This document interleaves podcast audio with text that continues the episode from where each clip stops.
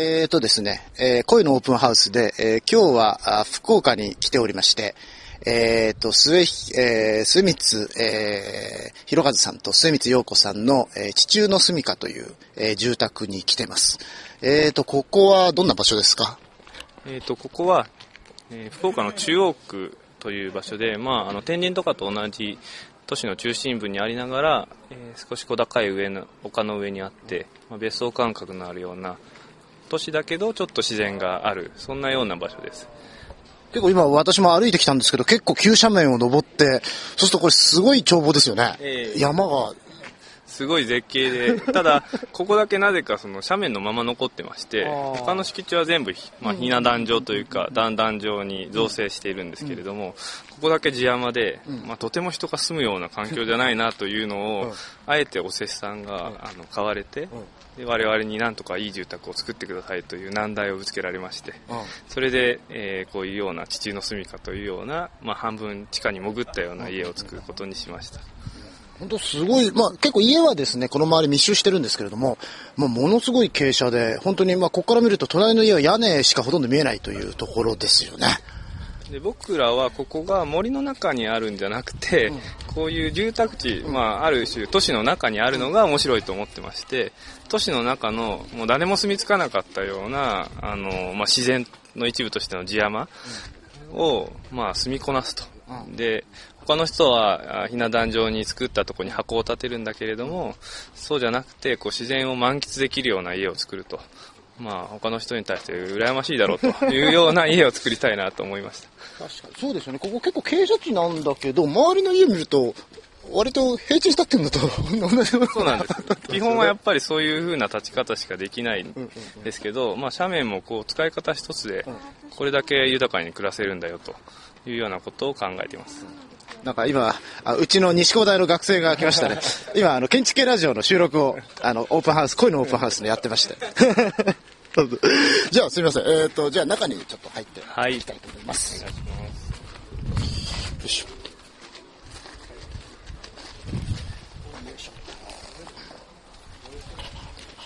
えー、っと、もう本当外から見るとこれ屋根しか見えなくて、今はですね、だんだん、えー、階段で入り口の方に下ってますけども、地中に潜る。まあ、だんだん声が反響してきたな。なるほど。あ、おー、どうもこんにちは。すみません、こんにちは。えー、っと、入ると、バーンと開けてますね。えー、はい。本当絶景で、夜なんて最高の夜景が堪能できるリビングルームです、ここはそうですね、リビングダイニングですね。はい、これが一番広い部屋ですよね。そうですね。うんうん、あの3つ箱があるんですけれども、はい、あの一番大きな部屋がこの部屋になります。うん、一番ここはその斜面の中斜面の中でいろんな場所を読み解くというのは一つのテーマだったんですけどここはまあ一番眺望を優先した、まあ、リビングルーム家族のまあための部屋というような位置づけになって。いますあなるほどあ斜面にもやっぱりいろんな場所がそうです、まあ後でご説明しますけど、うん、例えばあそこに見えるところが主寝室なんですね、うん、あそこっていうのは道路面よりも下がった位置にあって、うん、まあ、要はこっち側に対してしか開いてなくて、まあ、プライバシーが一番守られる場所なんですね、でそこにまあ部屋を作るっていうこと、まあ、一番まあプライバシーの高い主寝室を作るっていうのは一つ考えるってことですね、あとは実は子供部屋と主寝室っていうので、まあ、多少プライバシーも違うので、掘り方を変えてまして、主寝室は、まあ、1.2メーターぐらい、で子供部屋は0.7メーター70センチぐらい下げる、そういう高さの違いをそのプライバシーとか、まあ、こういう囲まれ感とかっていうのと関係させて選んでいますね。結構斜面っていうのはかなりこう豊かないろんなこう性格をそれぞれ持ってるわけですね。昨日実は藤村君が来てその話をしたんですけど、うん、そのまさしくこの間のトークがあったように、うん、藤村君っていうのはまあメトロポリタンで都市で作って、都市のコンテクストをアルゴリズミックに、あのまあ、作っていくという考え方なんですけど、僕はなぜか地方の仕事が多いので自然の中でコンテクストを読んでいくということが多いんですけどここではやっぱり地形が一つのコンセプトでで実は例えばこの躯体っていうのは斜面地なので擁壁を兼ねなければいけないんですね。で、えっと、例えばあそこの部分っていうのは道路に面しているので道路が崩れちゃうと。で普通だとあそこに擁壁を建てなさいと言われるんですけど躯体の背中を擁壁を兼ねていてそれで土留めを兼ねていると。だから実はそのこの配置っていうのは絶妙なバランスで決まっています。なるほどなんかこう人、えー、と自然のコンテクストもあるしそういったこう人工のというか法的なコンテクストも結構複雑に絡み合ってる、ありますね、まあ、法的っていうよりはまあこう実体力学的なコンテクストだと思いますね。なるほどね。だから普通まあただのこうあ斜面だと、ええ。あるいは眺望がボーンといいっていうことだけだけど実はそれぞれのまた微分していくと場所であすごくそういうのを読み解くことに興味があります。であとはあの構造的なことを言いますと、この3つが実は地中でつながってまして、その3つがこうあることで非常にこう安定した構造になってます。で最初実はクライアントは、あのこの斜面地の上に2階建ての箱を作ろうとハウスメーカーさんとしてたんですね。で実はそれも見せてもらったんですけど非常にあの不安定で、まあ、転がり落ちそうなところなんです。でなおかつ実はこのテルクニというところは地盤が地地崩れというかあのそういうのが起こりやすい場所でで後々調べてみると分かったのがここは2メーターぐらいのところに岩盤があるんですね、つまりすごい地盤が強いんですけど、その分表層度が流れやすいという問題があってそれで地下に埋めると、まあ、その強い地盤にアンカーできるというのでこの地下っていうのはまあ構造的にも非常にえー合理性を持っているということになります。普通はなんかこう GL から上に建物を作るんだけどもここは GL からね下でもある意味で真の GL にこう建ててるわけですよねこれちょっと見ていただくとあ実はなるほど。あの藤村君の10分の1ぐらいの量のあのスタディモデルがあるんですけれども この2つが実は最初に見せた提案なんですよ、はいはで1つはもうなるべく地面をえら触らないで、地面の上に空中に、まあ、鳥の巣みたいな浮いた部屋を2つ建てましょうという立方体のキューブが2つ案ですね。浮いてる感じですね。え、はい。えでもう一つの案は、まあ、これ屋根がこう取れるんですけど、あと取れないから、あの 半地下状にまあくぼんだところを作って、まあ、地面に掘り込んで積みましょうと、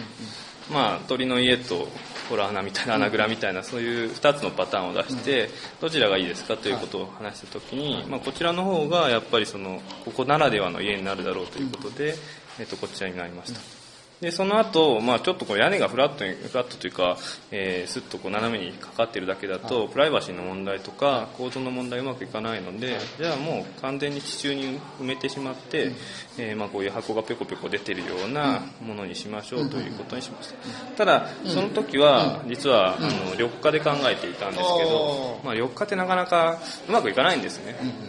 まあ、あのグリーングリーンしかり なかなかうまくいかないものでしてあの壁と屋根が均一にいかないと。で、まあ、あと、まあ、多少の既視感もあるので、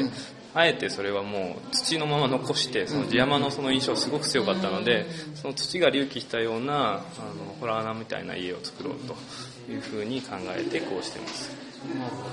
であとはまあこの辺りがそのコンテクストを読み取りながら、まあ一つ二つ二つの案だった時もあり、まあこう三つに行ったりとか、そういう変遷のもので最後は原案に行き着いて。結構これ見ると割とこうリニアにというかうん。線形的に。ああ、なんか線形って言われるとちょっとなんかピクッと反応してしまうので、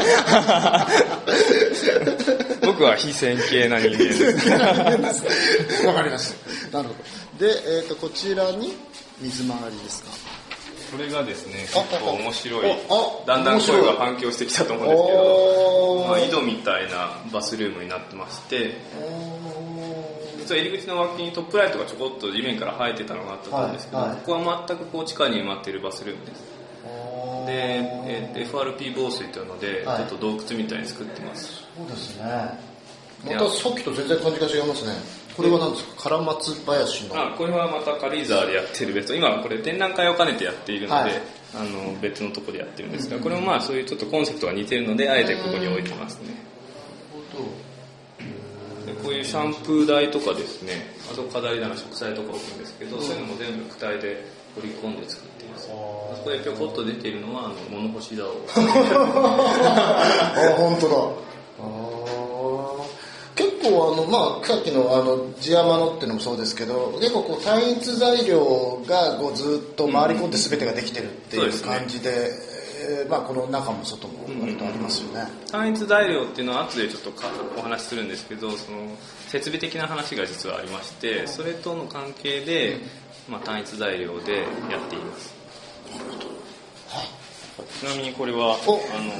コンクリートの洗面台っていう。ああいいですね。昔小学校で見たよ。うなありますよね。ニョキッと生えたりでここから今リビングルームから、えー、と下に階段がさらに続いてましておここー見てもらうと分かるんですけど、あそこが地面なので地中の階段ですここは、そうですね。え入り込んでいきましょう。えあえてちょっと長めの階段にしています。そうですねかなりこれ気分的にも随分入ってくぞっていう気持ちが切り替わる。あここはこうなってる。だんだん涼しくなってきたと思うんですけど。ああそうですね。ここがあの子供部屋の、えー脇にある、まあ、ライブラリーって呼んでるところなんですけどまあ、勉強したり、はい。まあ、本棚として活用したりするような場所になります。でここが実は GL と、はい。庭の GL と同じレベルでして。あじゃあまたここはここでちょっと縦穴住居みたいに。そうです70センチ地面から下がっていて、まあ子供部屋なので、あのまあ、ちょうどいい高さ、あの開放感があって庭と近いと。でデスクがちょうど70センチぐらいで来るかもしれないし、まあ、いろんなそういう家具との関係もあって70センチっていうのを選んでここに来るとなんかすごいこの GL のところがもうなんか手に手に手が届くというかその地面のキメがさっき見た時と随分違いますよね。この荒々しさがあのいいかなと思そうですってやってた。ね。それが見えてきますね急に。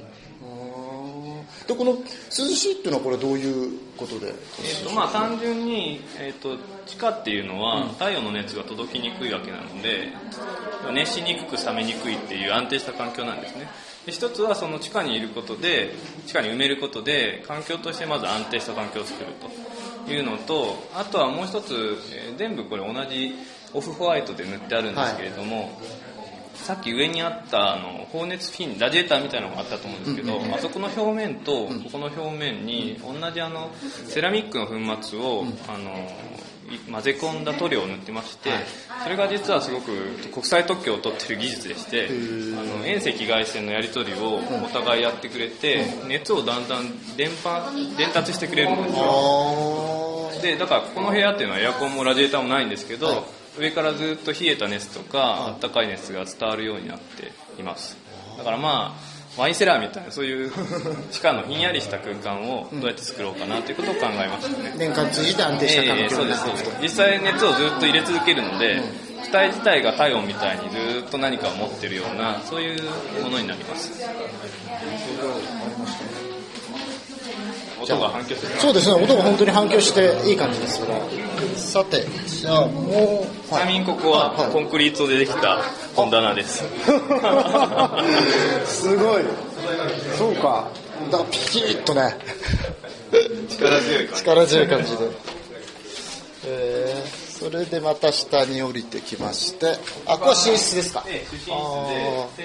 1200なので、さっきよりちょっとこう下がった感じがすると思うんですけど、ちょうどここにベッドが来て、それでまあ、ここがカーテンが来るんですけれども、はい。さっき言ったように道路側からは全くこっちはもう視線がなくて、まあ、あっちにちょっと植栽があるんですが、まあ基本的にはお庭に囲まれた空間というのを目指してここもでも本当にこう L 字に庭に面してずっとガラスの面でかなり開放的だけども、まあ、腰から下は、あの地面なんか使ってる感じで。そうですね。まあ、お風呂に使って使ってる感じ。なんか図鑑即熱的なこうあれがあのし視覚的なのはいいですよね。でここにあまた展示でこれは深大寺の住宅。そうですね、これは調布市の近くにある深大寺というところにあってる、はい。まあ、これの姉妹プロジェクトみたいなもので、まあ、さっきおっしゃった縦穴式、まさしく縦穴式住居みたいな、あのまあ、ほ掘ったところがリビングになっていたり、まあ、ここはアマチュアバンドの方なんですが、はい。ここは個人のスタジオになってたりするような、そういう住宅ですね。でここで試みれなかったことをここでは試みてまして、はい。えっとこの間トークイベントでも話したんですけど、あえて断熱材をその躯体部分にしなくてですね、下に、えー地中自体を蓄熱体として使うような、えー床暖房の仕組みを入れてまして、まあ、冬はそれでなんとなくずっと四六時中熱を入っているので、えー地面が温まっていて部屋も温まると、で夏は多分縦穴式住居と同じでひんやりするだろうというようなものですね。でもう一つここは新しいチャレンジをしてるんですけど、ここはまあコンクリートなんですけど、はい。まあ、一体打ちはできなかった。ですさすがにこれだけ複雑なので。でこの深大寺のやつでは、この基礎からこの、まあ、くぼんでる部分ですね、にかけて全部こういう家具のくり抜きも全部含めて一発打ちでやろうと思ってましてモノコックの縦穴式銃を作ろうと思ってます。ああなるほどね。面白いですね、でもここもなんか妙にまたこの形もこう正方形じゃなくてこれがまた妙に落ち着く感じですよね。ここはちょうどあの道路と平行ぐらいの角度になってまして道路を背負ってるまあそういう環境ですね。だからこれもまあその土地の性格から実は来てる部分もあり。そういうところ読み解いています。なるほどなあのーそうですよね。結構まああのよく土地の性格を読み解くっていうのはよく言いますけどこれはもうもっとなんか大地というか、やっぱりその土地の性格ってなんとなくそのなんでしょうね計画学的な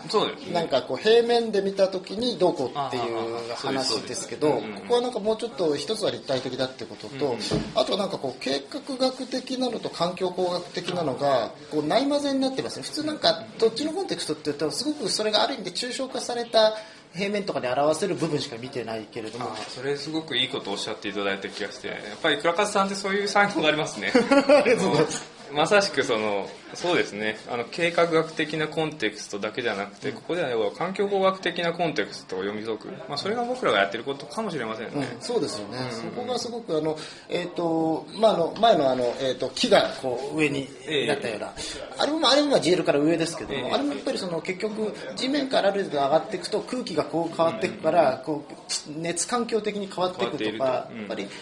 単純にその横の寸法縦の寸法っていうのとあの一体になって結構その環境工学的にも条件が変わってくる、地面よくじゃんどれぐらい掘ったら、ねあの温度が何度かあるみたいな、そうですね本当はそれが一体のはずなのに、なんか寸法だけ抽象化されて、その環境工学だと逆に言うと、その温熱環境だけ抽象化されてっていうふうに、なんか近代のこう建築学でバラバラになっちゃった。すごい。ものをもう一回。いやさすがですね